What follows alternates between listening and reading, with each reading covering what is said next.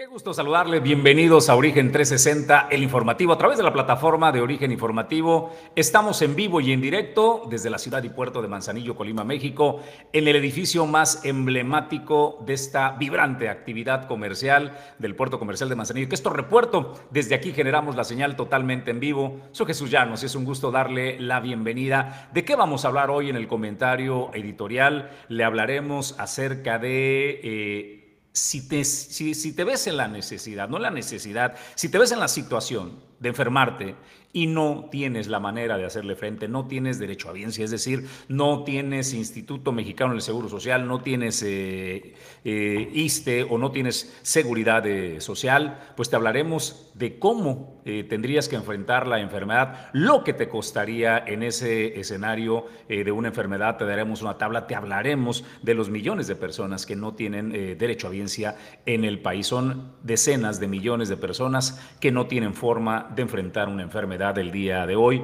y si te vieras en ese escenario, el costo que representaría. Esta información y más, por supuesto, es un gusto darle la bienvenida a mi compañero de Fórmula y Conducción, Julio César González. Primer café de la mañana, cortesía de Puerto Café. Julio, buenos días. ¿Qué tal, Jesús? Muy buenos días. Buenos días a ustedes que ya nos acompañan desde muy temprano en este arranque de semana. Bueno, también le vamos a platicar lo que trascendió de la visita de la senadora Beatriz Paredes, que cabe resaltar, es una de las corcholatas. Bueno, ella dice que ni carta, ni corcholata, ni nada, que ella sí aspira a ser la candidata del revolucionario institucional y de encabezar la coalición rumbo al 2024 a la presidencia de México. Habló sobre este tema y otros temas, sobre, por ejemplo, dijo estar de acuerdo en que los municipios y estados que cuenten con puertos importantes en el país, que le atribuye muchos recursos a la federación, bueno, pues que también obtengan una mayor participación de estos recursos que ellos mismos generan, porque hay que atender problemas de infraestructura, de movilidad, de servicios públicos para la población. Y bueno, pues en ese sentido, esto era lo que señalaba Beatriz Paredes, entre muchos otros temas, cómo está parado el revolucionario institucional, las diferencias al interior, cómo se están logrando limar asperezas con el PRI y con el PAN y con el PRD para la contienda en el Estado de México y lo importante que va a ser esta última contienda en el Estado de México para eh, saber cómo van a estar reorganizándose para el 2024. Es la antesala y dijo Beatriz Paredes, se tiene que ganar el Estado de México, es algo clave e importante para la coalición. También habló el rector de la Universidad de Colima, Cristian Ortiz, sobre el regreso de más de 29 mil estudiantes a partir del próximo mes de febrero, además también de la muy polémica eh, pues amparos que se empezaron a fraguar en contra de la Universidad de Colima de estudiantes tanto del nivel medio superior y superior para no pagar pues eh, lo que es lo correspondiente a las cuotas de inscripción. Bueno, pues hay, hay 30, más de 30 estudiantes que tienen un amparo en contra de la Universidad de Colima y sobre esto el rector se dijo respetuoso, pero también dijo hay una ley que establece que tiene que haber un fondo de gratuidad el cual no se ha instaurado porque no hay recursos ni de la federación ni del gobierno del estado y por ello pues no se puede garantizar este apartado que exigen los estudiantes y que dicen está dentro de la constitución el derecho a la educación gratuita. Pues esta información y más en instantes. Bienvenidos a Origen Informativo. Origen 360 es presentado por Grupo Jacesa, Glipsa Puerto Seco de Manzanillo, Goodward Group International Logistics Services, Cima Group, Torre Puerto Manzanillo, Restaurante El Marinero del Hotel Marbella, Puerto Café, Clínica Dental Local.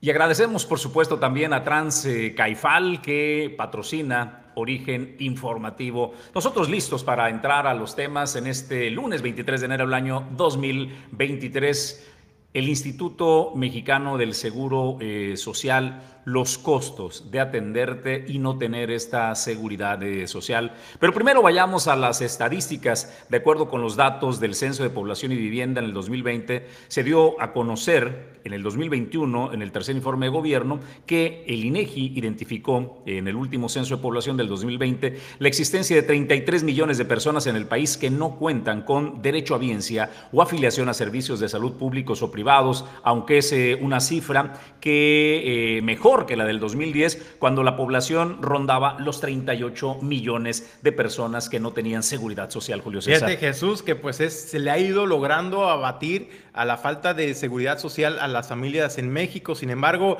por ejemplo, en esta comparativa de 20 años del 2000 al 2010 fue cuando se registró, eh, se pasó de tener del 40.8% a un 73.5% de la población con afiliación a algún servicio de salud, llámese de salud, llámese IMSS, ISTE, llámese, llámese también después. Hay que recordar que eh, fue hacia el 2020, eh, se observó claramente que el incremento pues se empezó a dar de manera muy lenta y es por ello que hoy en día más de 33 millones de personas en el país no cuentan con un servicio de seguridad social, de acceso a la salud, no cuentan con ISTE, no cuentan con INSABI, no cuentan tampoco con el IMSS, el Instituto Mexicano del Seguro Social.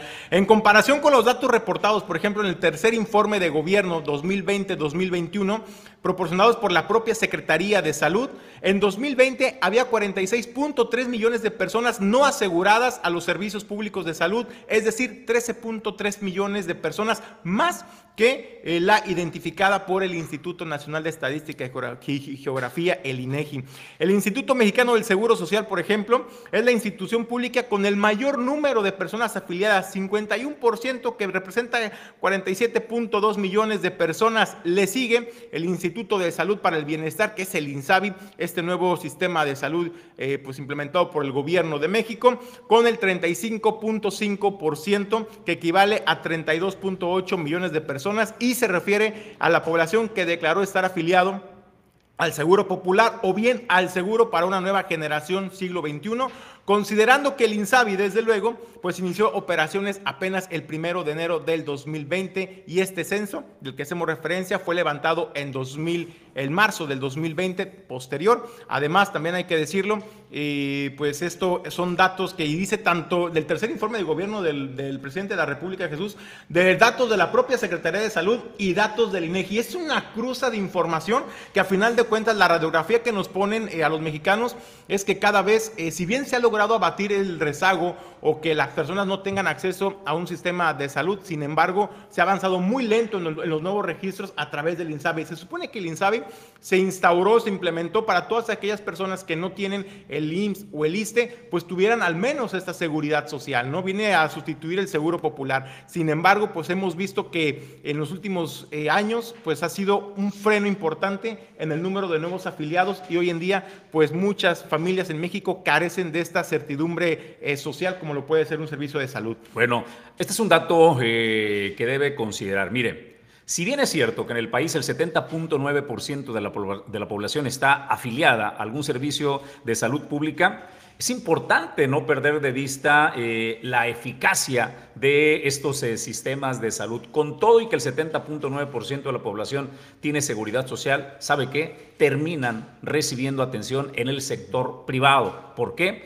Porque no confían en los servicios de salud que les presta el Instituto Mexicano del Seguro Social o el Instituto de Seguridad Social para los eh, trabajadores. Este dato es muy importante, es un dato que el ENSANUD en el 2020 publicó tiempo interesante, Julio. Una gran, eh, una proporción importante, 70 eh, y tantos por ciento, 70.9, y de ese 70.9, más del 50% van a recibir atención al sector privado. Es decir, la carga hacia el sistema de salud pública pues se ve realmente reducida, aunque en la estadística estén registrados, prefieren ir y atenderse eh, por fuera con otros médicos, ya sea incluso, ya sea hospitales particulares, o si vas a una consulta médica, en lugar de ir al Instituto Mexicano del Seguro Social, por ejemplo, hacer una fila de una o dos horas, pues prefieren ir con el médico de la farmacia de la esquina y pagar la consulta a estar, por ejemplo, haciendo fila para recibir la atención médica en el seguro o en el servicio médico público. Y si con estos datos oficiales eh, nos damos cuenta la enorme carga que se le quita, es decir, se quedan con tan solo el 20% de la carga eh, de atención médica de acuerdo al padrón eh, que tienen que darle el servicio de salud, les quitas esto, les dejas solamente el 20%, se ven hospitales saturados, y eh, una atención eh, sumamente deficiente. ¿Qué sucede con las instituciones de salud pública? Porque son datos oficiales al final del camino los que se eh, están ofreciendo, Julio.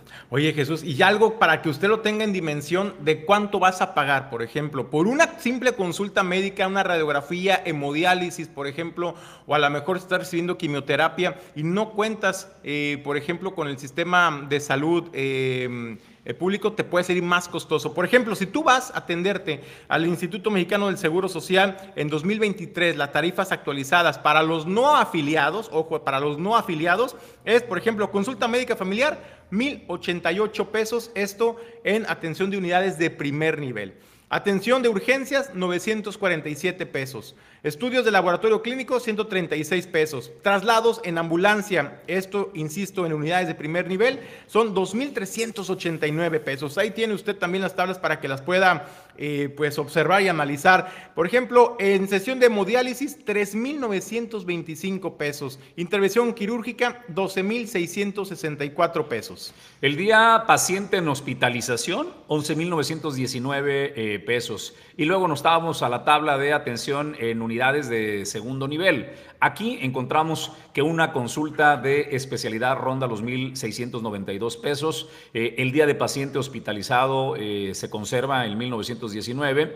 El día de paciente en incubadora de la misma manera en 11.919 pesos.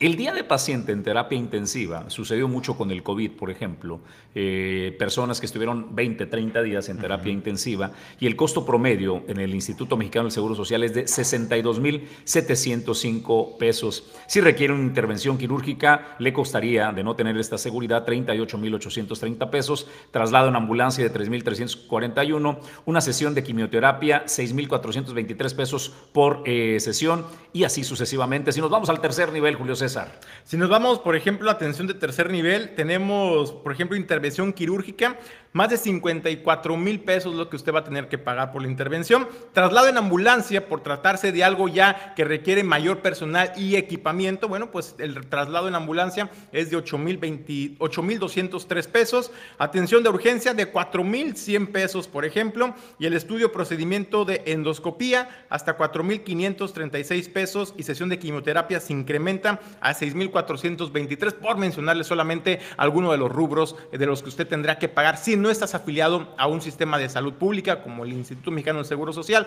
como el INSTE, y decides irte a atender al, al IMSS, bueno, pues esos son los montos que tendrás que pagar. Bueno, y entender que eh, a diferencia de otros conceptos donde el primer nivel se entiende como el nivel superior, en eh, los hospitales públicos es por el contrario. Entre mayor sea el nivel es mayor la especialidad. El tercer nivel es el máximo nivel de atención al que se puede aspirar. Y la última gráfica que les vamos a presentar es la atención médica por COVID. Eh, por fortuna son cada vez menos las hospitalizaciones, pero una prueba rápida de detección de antígeno le cuesta 177 pesos, una prueba RT-PCR de detección de material genético 1.291 pesos. Y si tuviera el infortunio de requerir ya eh, el grado eh, más grave de un paciente con COVID, que es ventilación mecánica, le saldría por día 44.953 pesos. De este tamaño es el costo de eh, enfermarse en nuestro país si usted no cuenta con seguridad social y acude al Instituto Mexicano del Seguro Social tendría que pagar el valor de lo que le hemos presentado, Julio. Y con esto concluimos. Pues nada más la recomendación, Jesús, nada les cuesta a la población eh, pues afiliarse. Si tú a lo mejor no tienes el IMSS, no tienes ISTE, bueno, pues entonces está el INSABI. Es importante que te afilies al INSABI porque también a través de esto podrías recibir algunos beneficios tú y tu familia para una atención médica en caso de requerir cualquiera de esos servicios que te acabamos de leer, porque de no, contarle, de no contar ni siquiera con ese sistema de salud pública del gobierno de México, pues esos son los montos que tendrás que estar desembolsando. Hasta ahí el tema. Vamos nosotros a más información. Eh, el rodeo en la capital del estado llegó a ser uno de los parques eh, más atractivos para el entretenimiento de la familia. Como referencia, eh, los que no están en la zona metropolitana, el parque El Rodeo se encontraba justo a un costado de las instalaciones eh, de la feria de Colima, del el lugar de los máximos festejos de, de, Colima. Ahí sigue este parque Rodeo, que luego evolucionó a convertirse como en un refugio para estudiantes, ¿no? Para ir a agarrar la fiesta y terminó en el completo abandono. Asegura eh, el diputado federal Ruth Rivera que se trabajará para rescatar este parque eh, rodeo Debo recordar que en la zona metropolitana tienen el privilegio de estar rodeados de parques y jardines y se pueden dar el lujo de despreciar uno menos qué significa en un lugar que tiene abundancia de parques y jardines. Si usted mira, por ejemplo, el puerto de Manzanillo es una carencia absoluta de estos espacios. Ojalá, ojalá que eh, lo que promete Río Rivera puedan recuperar este espacio del rodeo. En esta ocasión efectivamente recibimos diversas denuncias de varias personas de diferentes colonias, de las aledañas, pero también lejanas al Parque del Rodeo, en donde pues nos pedían que fuéramos, que viéramos porque había una situación de abandono y efectivamente acudimos acompañados de algunas personas, eh, documentamos la realidad que actualmente se tiene ahí y bueno, pues hoy en día estamos trabajando en organizar unas actividades para poder darle pues una imagen distinta para el goce y disfrute de las familias que ahí acuden a esparcirse, que ahí acuden a recrearse y que acuden a convivir. Aquí no se trata de buscar culpables, lo que se trata es de hacer el trabajo lo que se trata es de hacer las gestiones ante las diversas autoridades que pudiera corresponderles en las diferentes líneas de acción que estaremos emprendiendo, pero todo con la firme intención de que la realidad que actualmente se tiene la podamos cambiar por una más segura, por una con más atención, con más cuidado, que la vegetación esté en mejores condiciones y que por supuesto la infraestructura que está en buenas condiciones actualmente, pues que pueda tener mayor durabilidad y que no por el abandono y que no por las condiciones de falta de mantenimiento pues se vaya a dañar y se vaya a deteriorar y entonces tengamos un problema más grande. Por eso insisto mucho, nuestra intención es trabajar en pro de cambiar la realidad actual para bien de quienes acuden o acudimos al parque del rodeo a disfrutarlo pero aquí no se trata, insisto, de buscar culpabilidades, se trata de hacer las cosas, de ir hacia adelante, de ir hacia el frente y cambiar la realidad actual por una diferente que sea segura, que sea agradable y que por supuesto permita que las familias disfruten al 100% bueno, pues ahí está buenas noticias, ¿no? Para las familias en la capital del estado, por fin pueden tener ya un parque de rodeo rehabilitado para el disfrute familiar. El rescatar este espacio es muy importante para la sana convivencia de las familias en la capital del estado. Y en más información, bueno, pues el rector de la Universidad de Colima, Cristian Ortiz Cermeño, bueno, pues habló que son más de 30 estudiantes del nivel medio superior y superior los que han interpuesto amparos ante las autoridades para no pagar las cuotas de inscripción que les eh, solicita la Universidad de Colima al respecto, el rector señaló y dijo estar, ser respetuoso de los recursos que los estudiantes interpongan de acuerdo a sus intereses. Sin embargo, también recordó el rector que eh, no se puede garantizar la gratuidad en ese sentido porque si bien está impreso en la ley, al menos también en la ley detalla que tiene que haber un fondo de gratuidad y ese tiene que ser de aportación tanto del gobierno del estado como del gobierno federal y este fondo pues simplemente no existe, por lo cual pues no hay manera de garantizarles pues este, este, este derecho a los estudiantes. Bueno, eso es un tema nacional, e, ese es, hay una controversia porque efectivamente existe una modificación al artículo tercero constitucional que habla de la gratuidad, sin embargo, hay, hay otra disposición que es la Ley General de Educación Superior que dice que la gratuidad será una realidad cuando exista el fondo de gratuidad. El fondo de gratuidad tiene que ser alimentado por el gobierno federal y los gobiernos estatales. Entonces, todas las universidades del país estamos enfrentando ese tipo de amparos. Seremos respetuosos con el derecho de los... ¿Cuántos amparos hay actualmente en la universidad? Tenemos alrededor de 30 amparos entre media superior y, superior. Eh, insisto, hemos sido muy respetuosos con el derecho del estudiante no, no, no vamos a caer en una discusión en ese tema. Lo que nosotros estamos esperando es que el fondo esté, esté alimentado para eh, realmente eh, eh, hacer una realidad la gratuidad de la educación, de la educación superior. Mientras ese fondo no exista, será muy complejo no solo en, Colima, sino en todo el país. la universidad tiene aproximadamente 10 años que no ha modificado sus cuotas para eh, de estudiantes. Eh, así es este semestre.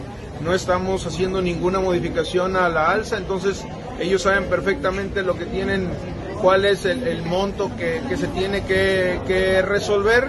Y bueno, pues lo, lo hacemos evidentemente en una actitud solidaria con las economías de nuestros jóvenes, de que las cuotas que pagan en la universidad no se modifiquen absolutamente nada.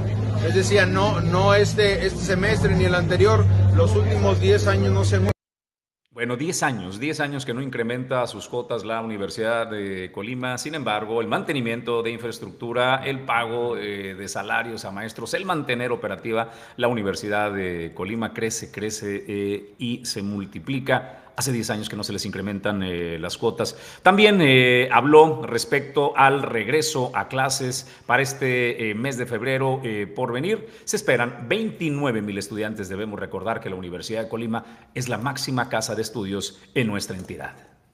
Estamos listos, estamos listos. Ahorita gran parte de nuestros maestros se están capacitando en las jornadas académicas.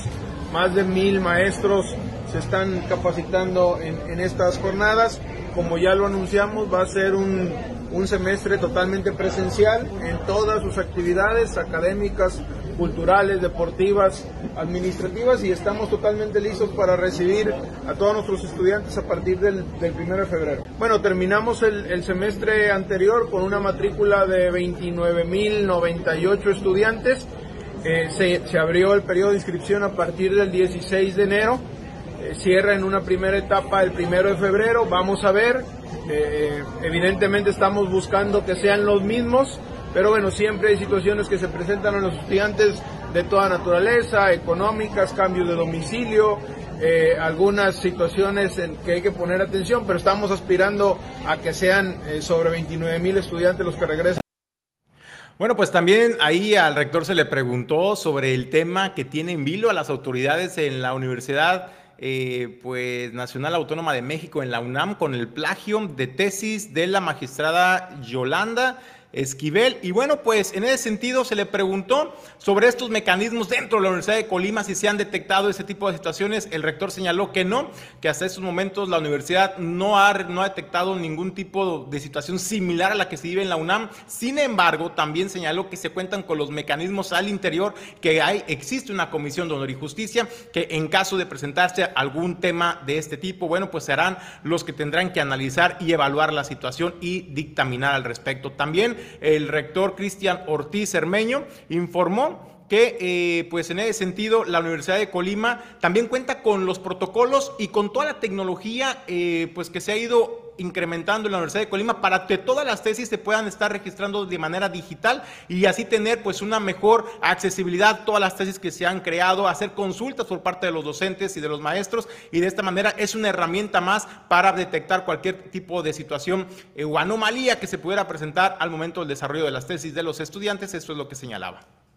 Bueno, el, tema de la UNAM evidentemente a todas las universidades públicas y privadas nos pone atención. En el caso de la Universidad de Colima tenemos un reglamento sobre títulos donde se considera en términos generales el tema, pero también en determinado caso tenemos una comisión en el Consejo Universitario de Honor y Justicia que tendría que ver en su caso una controversia como, como ella.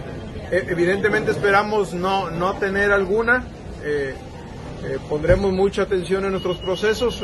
La universidad tiene miles eh, y miles de egresados en toda su historia.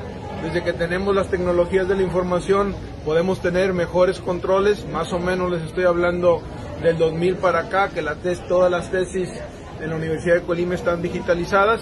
Pero digo, estamos, estamos con todas las precauciones y con el marco normativo preparado para una situación como bueno, ¿qué más se habla el rector? Pues nos menciona los retos. ¿Qué retos se tendrá que enfrentar por parte de la máxima casa de estudios que él encabeza para este ciclo que inicia en febrero?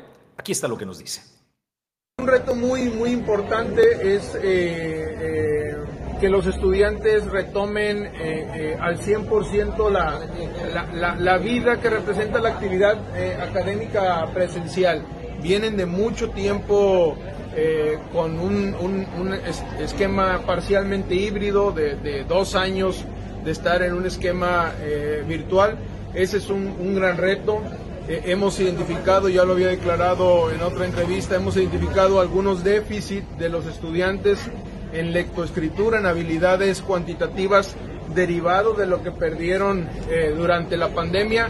Entonces, esos son retos muy importantes. Otro también que tiene que ver con lo que me preguntaban de la matrícula es evitar la deserción hasta donde nos sea posible. Eso significa que, menos estudiantes se queden sin estudiar por la razón por la razón que sea. Otro muy importante, también ya lo hicimos, lo anunciamos en el último informe del 15 de diciembre, es la educación mediada con tecnologías, que sigamos generando programas con mediación tecnológica. Eso digamos que es una de las bondades o de las grandes enseñanzas que nos deja la, pandemia, por mencionar al, algunos. Bueno, pues eh, vamos a otros temas y a más eh, información. Permítame hablarle de seis ventajas competitivas de uno de los operadores eh, logísticos con mayor experiencia en la ciudad y puerto de Manzanillo y le hablo de Glipsa Puerto Seco de Manzanillo. Aquí están sus seis ventajas competitivas. Uno, experiencia, más de 22 años de experiencia en la logística. Número dos, el ferrocarril, únicos con doble escuela de ferrocarril fuera del recinto fiscal. Tres, más seguridad, un solo acceso para entrada y salida de las mercancías. Cuarto punto, ubicación estratégica a tan solo dos kilómetros del puerto interior y a un kilómetro de la autopista federal. Cinco, variedad, múltiples unidades de negocios en un solo lugar. En 40 hectáreas encuentras diversos servicios como recinto fiscalizado estratégico a punto de inaugurarse. Y como sexto punto, eh, lo que les hemos eh, hablado ya, no pierdas el tiempo ni las mercancías, los servicios de logística concentrados en un solo punto. Así está Glipsa Puerto Seco de Manzanillo con todas estas ventajas competitivas para servirte. Vamos a más información a otros temas. Bueno, pues más información, Jesús. Eh, pues el fin de semana estuvo en el estado de Colima en visita la senadora Beatriz Paredes. Bueno, pues ahí la senadora habló y se pronunció porque la visión del gobierno de México debe cambiarse por una visión centralista a una visión más federalista. También en ese sentido se refería, por ejemplo, a que en los municipios y estados donde operan los puertos en el país, pues les den mayores recursos a estos municipios y a esas entidades para atender precisamente todas las necesidades y la demanda que el crecimiento y movimiento portuario les demanda, les exige, por ejemplo, vivienda, vialidades, movilidad urbana, infraestructura pública urbana sobre todo, para tener pues y elevar la calidad de vida de sus habitantes. En ese sentido, pues Beatriz Paredes señaló que eso es lo que debe empezar a hacer el gobierno de México, cambiar esta visión centralista por una más federalista. Y esto es lo que señalaba. Primero me parece que hace falta hablar con la verdad. Eh, creo que a veces eh, con mucho con mucha cachaza eh, se hacen cuentas alegres con otros datos y no se enfrentan con veracidad las dificultades que está enfrentando la sociedad mexicana. El incremento de la violencia. ¿Quién iba a decir lo que está sucediendo en, Coloma, en Colima? ¿Quién se lo iba a imaginar? Todas las condiciones para tener un extraordinario. Yo coincido. Yo eh, eh, creo que tenemos eh, que cambiar una estrategia centralista por una estrategia federalista. Creo que es esencial respaldar a los municipios y a los estados creo que los municipios que albergan grandes obras federales tienen que resultar eh, beneficiados de ese albergue. Eh, creo que se tienen que redistribuir los ingresos que esas grandes obras federales le generan y que tiene que haber un porcentaje convenido con la federación para estados y municipios. Me parece que es esencial mirar el desarrollo del país a la luz de las regiones, no de manera centralizada. Es una condición, estoy totalmente de acuerdo con el planteamiento de los municipios. Tienen mayores requerimientos, tienen mayores gastos, requieren de más infraestructura, pero además los recursos que existen se generan en buena medida por la coadyuvancia de los municipios del estado de Querétaro. Coincido totalmente y me parece fundamental un enfoque federalista que es indispensable recuperar. Y bueno, pues también en otros temas, Jesús, al hablar también Beatriz Paredes sobre el tema de la seguridad en los puertos, señaló que se tiene que dar puntual seguimiento a cómo se ha realizado esta transición de la militarización de los puertos al mando de la Secretaría de Marina Armada de México, no solamente de los puertos, sino también de las aduanas, y dijo que va a presentar un punto de acuerdo en el Senado para que la Comisión de Puertos pues realice una, una visita a los diferentes eh, puertos en el país para constatar cómo va avanzando esta transición. Una de las cosas que estoy proponiendo, voy a eh, ingresar una iniciativa en este próximo periodo de sesiones para que hagamos una comisión en el Senado, una comisión especial de puertos, precisamente para poder evaluar y seguir este proceso de transición. Eh, yo pienso que, eh, debe ser un, un proceso que tenga el acompañamiento de los legisladores para revisar qué cosas se han mejorado, qué cosas no se han mejorado. Creo que debe ser una etapa eh, transitoria, pasajera. Y bueno, pues también habló sobre las aspiraciones políticas que tiene Beatriz Paredes y de convertirse, ella dijo, ni ficha ni corcholata, quiero ser la candidata de la coalición, va por México a la presidencia en 2024, sin embargo se dijo también consciente de que tiene que ser un proceso abierto donde también tendrán eh, interés los candidatos o las personas emanadas del Partido de la Revolución Democrática, así como del Partido Acción Nacional, y dijo, bueno, a final de cuentas se trata de... Eh, elegir al hombre o a la mujer el perfil que mejor represente a estas tres fuerzas políticas y sobre todo que eh, congenie con la visión hacia dónde se quiere llevar al país. Ratifiqué mi, interés por eh, participar en el proceso de selección de la candidatura para el 2024. Felicité a los partidos políticos por haber eh, suscrito y reiterado su disposición de ir en alianza para el proceso de 2023 en el Estado de México y en Coahuila.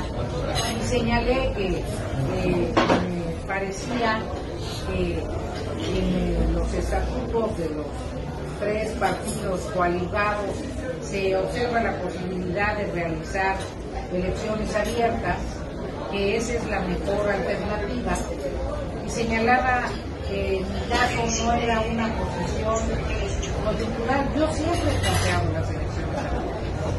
Toda mi vida he planteado las elecciones abiertas.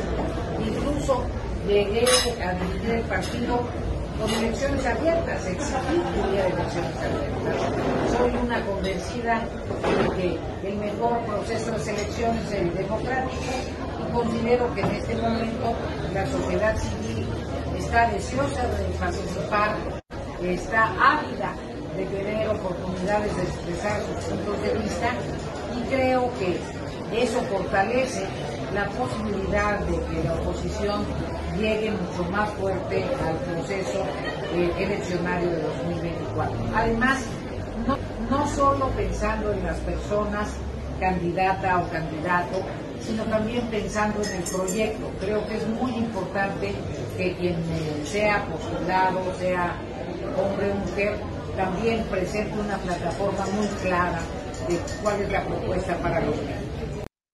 Bueno, desde luego también se le cuestionó a la senadora Beatriz Paredes y pues aspirante clara del Revolucionario Institucional a la presidencia de la República en 2024 sobre la situación que prevalece al interior del Revolucionario Institucional, particularmente por eh, la pugna que se ha dado con su presidente, con el dirigente nacional eh, Alejandro Moreno. Bueno, pues Beatriz Paredes señaló que lo que se tiene que apostar es a la unión y también apostarle a futuro. ¿Qué es lo que se está viviendo al interior del PRI? A consideración de ella, hoy en día el revolucionario institucional está más sólido y está más fuerte y unido que nunca y que ahora los esfuerzos están enfocándose a ganar el Estado de México junto con la coalición que la conforman con el PRD y el Partido Acción Nacional, donde dijo de eso, de eso dependerá en gran medida lo que se pueda venir en 2024.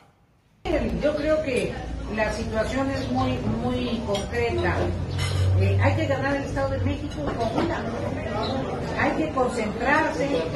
Eh, eh, será una plataforma, será una catapulta.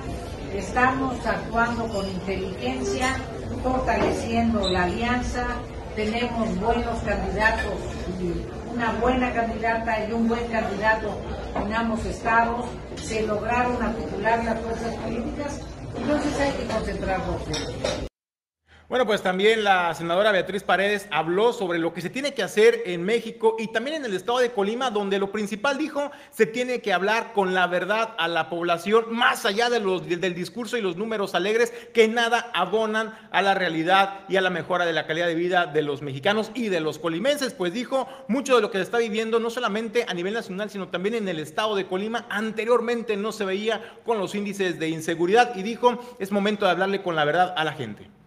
Primero me parece que hace falta hablar con la verdad. Eh, creo que a veces eh, con mucho, con mucha cachaza eh, se hacen cuentas alegres con otros datos y no se enfrentan con veracidad las dificultades que está enfrentando la sociedad mexicana. El incremento de la violencia ¿Quién iba a decir lo que estaba sucediendo en, Coloma, en, Colima? ¿Quién se a imaginar?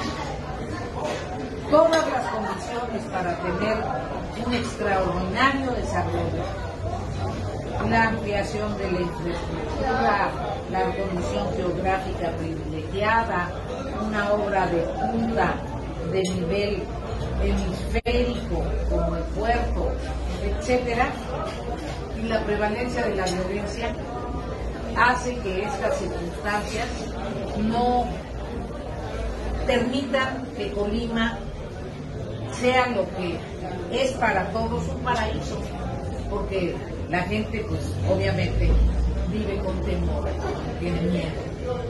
Entonces hay que enfrentar los problemas con realismo, no evadirlos con otros datos. Hay que construir instituciones, no destruirlas Hemos vivido un proceso de desmantelamiento del sector salud muy grave. Hemos vivido un proceso de debilitamiento de la educación pública. En Colima ha habido personas muy destacadas que pudieron serlo porque obtuvieron becas de posgrado respaldados por instituciones públicas. Todo el programa de becas de posgrado se ha debilitado es dificilísimo para los estudiantes conseguir apoyos para becas de posgrado. Ahora hay una iniciativa de ley que debilita enormemente la y es así como Beatriz Paredes estuvo de gira de trabajo por el estado de Colima. Creo que es una de las mujeres más brillantes que tiene la política mexicana y está en las filas del Partido Revolucionario Institucional y aspira, aspira a ser candidata de la coalición que encabece los esfuerzos para hacerle frente al movimiento de regeneración nacional. Vamos a otros temas y a más información. Dese una oportunidad de caminar un poco por la playa y ver lo espectacular que están los atardeceres. Y si usted quiere, además de ver un atardecer espectacular, disfrutar una cena extraordinaria, este es el lugar. Vea qué postales nos regala el marinero del Hotel Marbella. Usted puede disfrutar una cena como esta con la delicia de la cocina española. Lo que sea de su preferencia, carnes, mariscos, ensaladas, lo va a encontrar en el marinero del el Marbella, en una terraza impresionante y en un ambiente de atardeceres espectacular. El marinero del Hotel Marbella tiene puesto todo el escenario, la naturaleza y la mejor comida de la cocina española está lista para que lo disfrute en el marinero del Hotel Marbella. Tenemos que hacer una pausa, es breve, al regreso más información. Esto es Origen Informativo y Origen 360, la información desde todos los ángulos.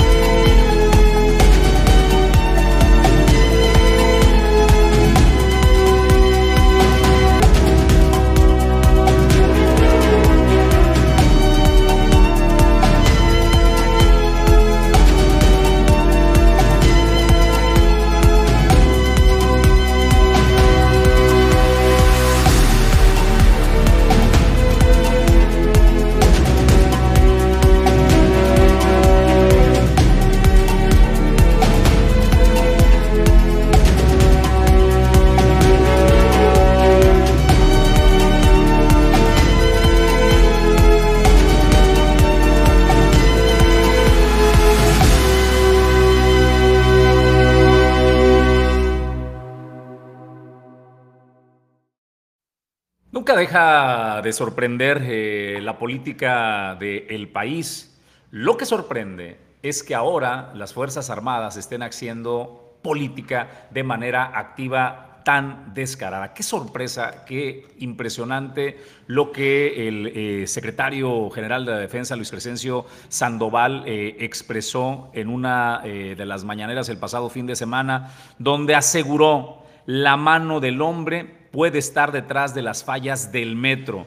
¿Qué sugirió el señor secretario de la Defensa? Dice, se debieron a que hubo las fallas en el metro, se debieron a que hubo eventos que no eran normales y no por falta de mantenimiento. Así, de una sola expresión, el secretario de la Defensa Nacional se convirtió, además, en perito especializado. De un solo vistazo, Julio César González, de un solo vistazo determinó que las fallas del metro no tienen eh, relación necesariamente con la falta de mantenimiento ¿Alguien recuerda a quién contrataron para hacer un peritaje de la caída de la línea 12 y cuando se los entregó no les gustó, lo desacreditaron y lo escondieron, Julio César? ¿Tú te acuerdas? Contrataron a la empresa número uno del mundo, especializada en peritajes de esa naturaleza. Cuando les dijo las fallas que había encontrado, decidieron ocultar la información, irse en contra de la empresa, amenazarla con todo tipo de argumentos. Y esa sí era una empresa especializada en peritajes en el mundo. Hoy el secretario de la Defensa hace un penoso papel involucrándose de lleno en la política y tratando de salvarle el pellejo político a Claudia Sheinbaum diciendo que no es falta de mantenimiento, hay la mano del hombre detrás de todo lo que está pasando en el metro de la Ciudad de México, Julio. Pues yo creo que sí tiene razón el, el secretario de Defensa Nacional Jesús cuando dice la mano del hombre, porque por ejemplo las inundaciones en el metro, que también es susceptible a la deficiencia de mantenimiento de la red hidráulica para desaguar cuando llueve en la Ciudad de México, evitar las inundaciones, pues claro, porque el calentamiento global lo generamos los humanos, entonces a lo mejor también las inundaciones, a lo mejor por ese lado se refiere, yo creo, el secretario de la Defensa Nacional, y también el tema, por ejemplo, de los apagones, las fallas en el suministro de energía eléctrica, los incendios, por ejemplo, eso también es falla del hombre, eh, señor secretario de la Defensa Nacional, pues me parece que también hay que voltear a ver a quienes se hacen cargo del mantenimiento, que han estado denunciando y alzando la voz para señalar que no cuentan con las herramientas, con los materiales y ni siquiera con los medios para poder llevar a cabo el mantenimiento integral como lo deben de realizar al sistema de este transporte colectivo metro en la Ciudad de México. Llama la atención Jesús y esto atiende, yo estoy totalmente contigo, es un tema político, es lamentable cómo las fuerzas federales tienen que ya inmiscuirse en temas de política, más allá en los temas que les atañen directamente como de seguridad nacional y en el sentido de que están desesperados, Jesús, porque pues Claudia Sheinbaum le ha pegado en el ánimo de los mexiquenses, particularmente en el centro del país, pero también a nivel nacional hay que decirlo, y tan es así que su aprobación... Cinco puntos se cayó, Julio. Cinco puntos, exactamente, cinco puntos, se, cayó, Están desesperados, Jesús, por salvarle, como bien lo dijiste tú, el pellejo a la corcholata, a la corcholata del presidente Andrés Manuel Imagínate el grado de desesperación como para recurrir a la última frontera, a las Fuerzas Armadas. Señor secretario, salga y defienda a toda costa el prestigio de Claudia Sheinbaum y diga que lo que está sucediendo en el metro no es problema de mantenimiento, sino que hay un oscuro enemigo que está detrás de todo lo que pasa en el metro, Julio. Qué vergüenza que estén haciendo esto con una de las instituciones más sólidas y con mayor credibilidad como son las Fuerzas Armadas. Hasta ahí el tema, vamos a más noticias. Vamos a noticias agradables, noticias bonitas, Jesús. Y es que este fin de semana el capitán de la Luquis 2, eh, Vidal Dávalos Laurel, nos regaló este hermoso video, esta postal en el puerto de Manzanillo, una ballena con sus ballenatos nadando frente a las costas de Manzanillo. Vean nada más qué bonita, qué bonitas imágenes. Y ahí se ve de fondo, eh, pues parte pues, del puerto de Manzanillo de la ciudad, para que se dé una idea que no estaba ni siquiera tan adentro, o sea, realmente era observable incluso desde la orilla eh, cuando salían ahí pues a respirar estas ballenas. Y bueno, pues ahí está una increíble imagen de las bellezas naturales que se pueden eh, disfrutar y apreciar en el puerto de Manzanillo. Un regalo, un regalo imperdible de la naturaleza. Y bueno, pues aquí en el puerto de Manzanillo, hay que decirlo, no es garantía que si usted toma un viaje, un recorrido turístico en lancha, va a observarlas, pero hay altas probabilidades en esta temporada, que es la temporada de migración de las ballenas. Entonces, pues ahí está una postal increíble increíble, hermosa, hermosa, hermosa en el puerto de Manzanillo. Y hablando también de atractivos naturales, de animales emblemáticos también, pues me da muchísimo gusto saludar en los estudios de origen informativo a Juan Ramón Medina del Iguanario Archundia en el Centro Histórico de Manzanillo. Juan Ramón, ¿cómo estás? Muy buenos días. Hola Julio, buenos días, muy bien, aquí con ustedes. Oye, pues un poco de entre desvelado, pero emocionado por todo lo que se vivió, ¿no? sí, este claro fin de que sí, semana. estuvo muy, muy pesado, pero muy divertido. Y es que, a ver, presúmenos, platícanos qué es lo que estamos viendo, qué es lo que está viendo el auditorio de origen, eh, de origen informativo, este que dice imperdibles, 100 imperdibles. Sí. ¿Cómo nos fue, Juan Ramón? Eh, fíjate que es un galardón, como ya les ha- había dicho antes, es un galardón que este, nos nominaron los guías de turismo y gente a nivel este, nacional. Entramos a un concurso de un mes, un mes y medio de votaciones, entonces de las tres categorías que era hotelería, gastronomía, que son restaurantes y atracciones, de los tres sacaron los 100 imperdibles. Y dentro de los 100 entramos nosotros, quedamos nosotros. ¿Esto en qué categoría entró el Iguanario Archundia? Atracciones. Atracciones Así es, naturales. así es. Sí, puede ser atracciones naturales, ecológicas o lo que sea, pero que sea algo de atracción. Hay que decirlo, Juan Ramón, que se midieron realmente con atra- atractivos nacionales, incluso me atrevo a decir ya consolidados en el mundo turístico. ¿eh? Sí, así es. Fíjate que eh, fue una bonita muy es- ahí este eh, experiencia ya que me tocó en la mesa sentarme con gente de Cozumel, que en los hoteles tienen UMAS para su para su plus. Eh, gente de Guerrero, gente de Oaxaca, gente de pues mismo Querétaro, ¿no? Y la verdad con su con su experiencia y todo lo que me contaban, pues como que me abrió un poquito más las puertas, ¿no?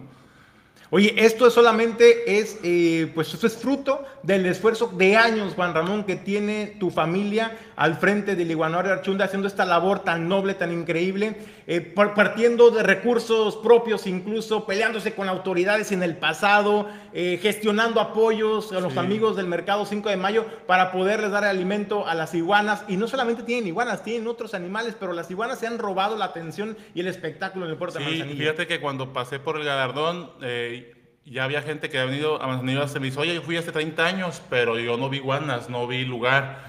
Yo vi, yo fui tal fecha y no vi, entonces este, me preguntaban eh, lugares, ubicación, eh, me preguntaban cómo, cómo, nos, cómo nos, nos mantenemos del lugar, muchas cositas, de, detallitos que la gente te- tenía dudas de por qué las iguanas ahí, muchos detallitos, ¿no? Que me- la gente me estaba preguntando. Oye, ¿cómo se mantiene? Hablando de cómo se mantiene, cómo solventan las necesidades de infraestructura, porque vemos que el Iguanador Archundia ha crecido en infraestructura para ofrecer un espacio más adecuado a los visitantes, pero también a los animalitos que tienen ahí en Sí, resguardo. fíjate que pues primeramente con la donación de las personas, ¿no? Las que nos visitan y bajando recursos de proyectos.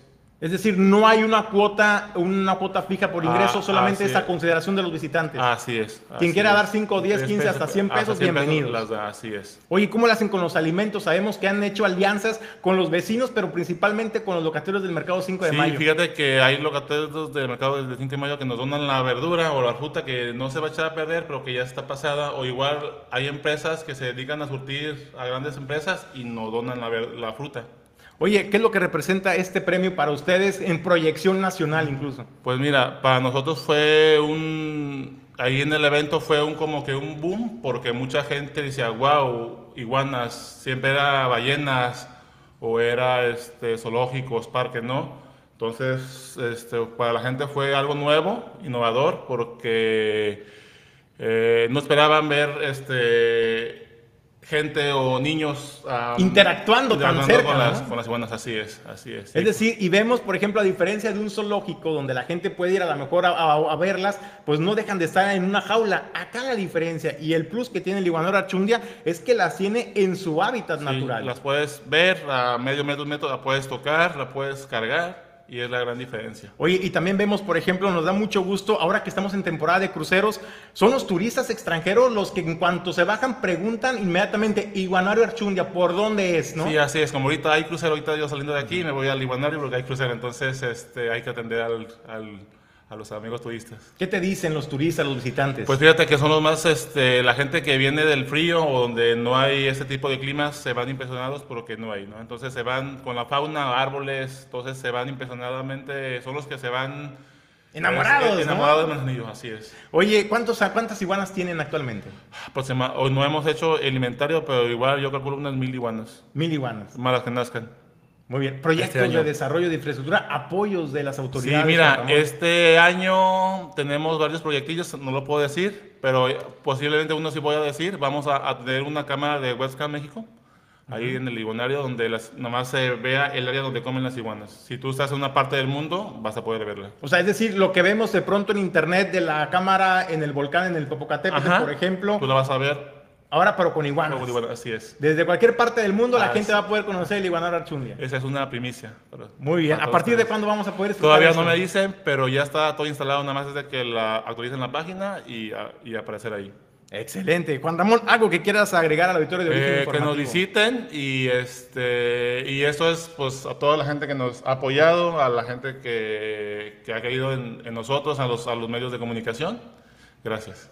Bueno, pues al contrario, muchas felicidades y sobre todo un reconocimiento al esfuerzo que realizas tú y tu familia y que lo han hecho a lo largo de muchísimas, de muchísimas Como, décadas. como lo dije cuando, cuando yo pasé por el, por el galardón, eso es de, de mis papás que están ahí todo el día. Yo nomás voy por ratos, por vacaciones o por porque yo tengo mi trabajo aparte, ¿no? Entonces, eso es de ellos. Nombres, menciónalos. Ah, mi papá es Ramón Medina Chundia y mi mamá Olivia García López. Bueno, pues también reconocimiento a los papás, a la señor eh, Juan Ramón y a la señora Olivia, Olivia, también. Y es. desde luego, pues también a Juan Ramón, al hijo que ha seguido un- dentro de alguna manera los pasos y apoyando ahí Sí, también al ahí estoy detrás de ellos. Muy bien, pues excelente. Muchas gracias, Sí, gracias a Ramón, ustedes, gracias a ustedes por la, por la invitación. Bueno, pues no se pierda el Iguanaro Archundia, es uno de los imperdibles en nuestro país y si tú estás en el estado de Colima y no has tenido la oportunidad de conocerlo, pues haz el colmo, hay que venir, es visita y parada obligada en el puerto de Manzanillo, es el único atractivo que se tiene realmente en el centro histórico de Manzanillo, créame, vale la pena, vale la pena pasar un rato en familia, es algo didáctico,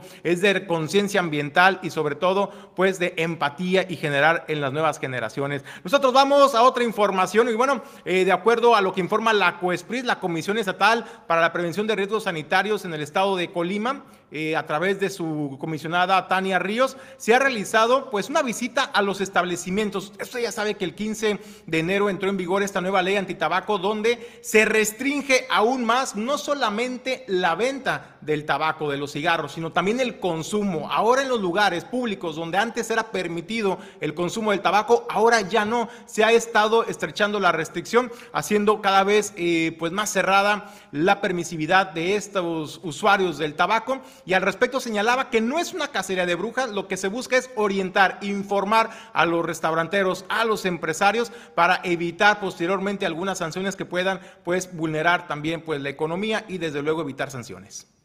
En realidad no es un ataque a, a las cámaras empresariales, a las tiendas de conveniencia, ni mucho menos al fumador. Nosotros respetamos al fumador. Lo que estamos, lo que se está pidiendo, la federación lo que pide, el área de salud, evidentemente, es el respeto a, y el derecho del, del que no es fumador a no invadir su espacio aéreo, pues, ¿no? Entonces, hay mucha gente que no fuma y se vuelve fumador pasivo durante, y se ha vuelto fumador pasivo durante muchísimos años.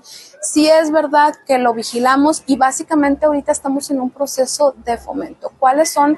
Eh, pues el ordenamiento de nuestra gobernadora, pues es eh, básicamente el acercamiento la concientización, la capacitación, la educación, porque pues evidentemente uno pues se, se vuelve un empresario novato y, y dices, creo que así es.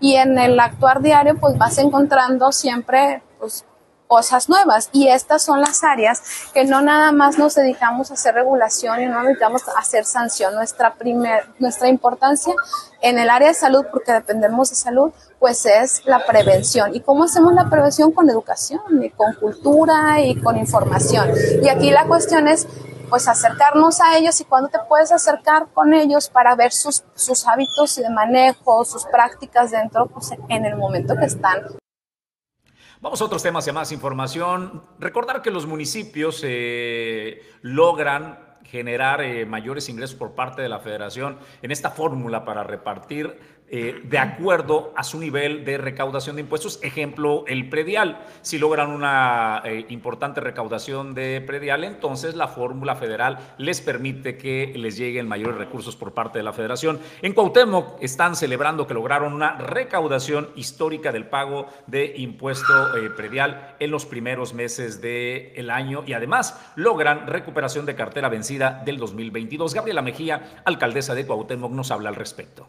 En estos primeros días del año ha habido mucha participación, muy buena participación. En la primera semana incluso recaudamos 4 millones de predial solamente en, los primeros días del año.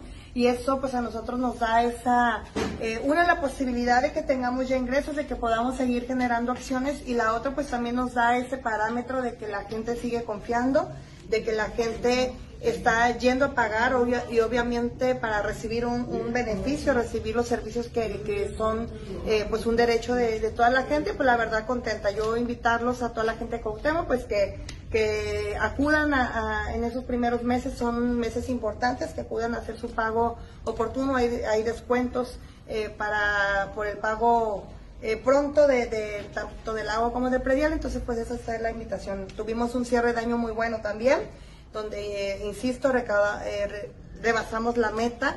Y un tema, por ejemplo, histórico también es en el agua potable, que se recaudó 35% más de lo que históricamente se venía trabajando y eso posibilitó, una, a dar mejores servicios, dar mejor servicio y, pues, y también, sobre todo lo más importante, que por primera vez no se tuvo que pedir prestado al ayuntamiento para cubrir los compromisos de fin de año. Entonces, pues eso también es un gran avance. Hoy podemos decir que el organismo operador es autosuficiente, ellos pueden eh, eh, dar respuesta a todos los compromisos o a la mayoría de los compromisos sin necesidad de que el ayuntamiento tenga que financiar algún, algún tema.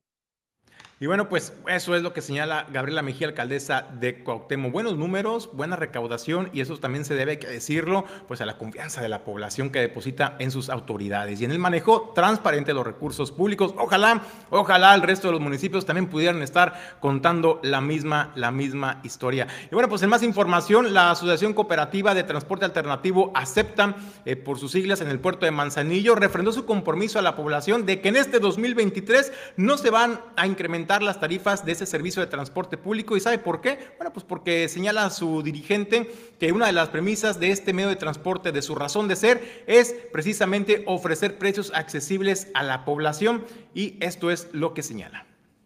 Pues mira, eh, se escuchan rumores por todos lados, pero aquí nosotros, la cooperativa acepta, eh, hemos decidido toda la cooperativa mantener los precios.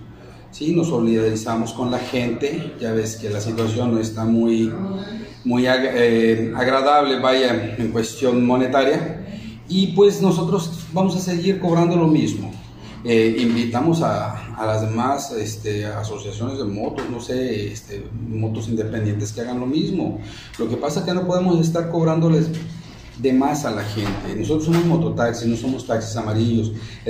los taxis convencionales pues tienen su cuota, son taxis, son carros, son este, estos, estos son motos y nosotros entramos con el proyecto de ser, de cobrar menos, de trabajar para la gente, para la gente que menos tiene. Entonces eh, se ha ido perdiendo un poco eh, el, cada quien cobra lo que se le da la gana, pero aquí en, Cooperativa Acepta tenemos este, una, una, tarifa y nosotros cobramos lo que es realmente. Y, vamos a seguir cobrando lo mismo por lo menos eh, este tiempo. Oigan, qué generosidad de los mototaxistas, eh, pero miren, hay que hacer un poquito de historia. Iniciaron cobrando lo que sea su voluntad, ¿no? Porque como eran vehículos que no estaban regularizados, trabajaban, si no en la ilegalidad, sí en la falta de regulación, eh, pues era lo que usted guste, lo que usted quiera, lo que sea su voluntad. Y luego le comenzaron a, subir que a 10 pesitos, ¿no? Este, la parada mínima. ¿Saben cuánto está la parada mínima, don Julio César González? Usted que ya vivió la experiencia. Híjole, pues la verdad es que yo sí me fui como con Dorito Jesús, ¿no? para atrás. Para atrás, sí, la verdad. Eh, yo tomé un mototaxi no hace mucho. Lo tomé de eh, la comercial mexicana para que lo ubique bien las distancias a Soriana. ¿Cuánto cree usted que le pudo haber cobrado por esta distancia que es relativamente? O sea, 1.5 kilómetros, cuando mucho, ¿qué? Cuando mucho, exactamente. Bueno, pues. ¿15 pesitos, 10? El camión te cobra parada mínima Nueve- 9 pesos, nueve ¿no? pesos, parada mínima. Y dije, bueno. Ay, voy a pues, exagerarle, 12 pesos.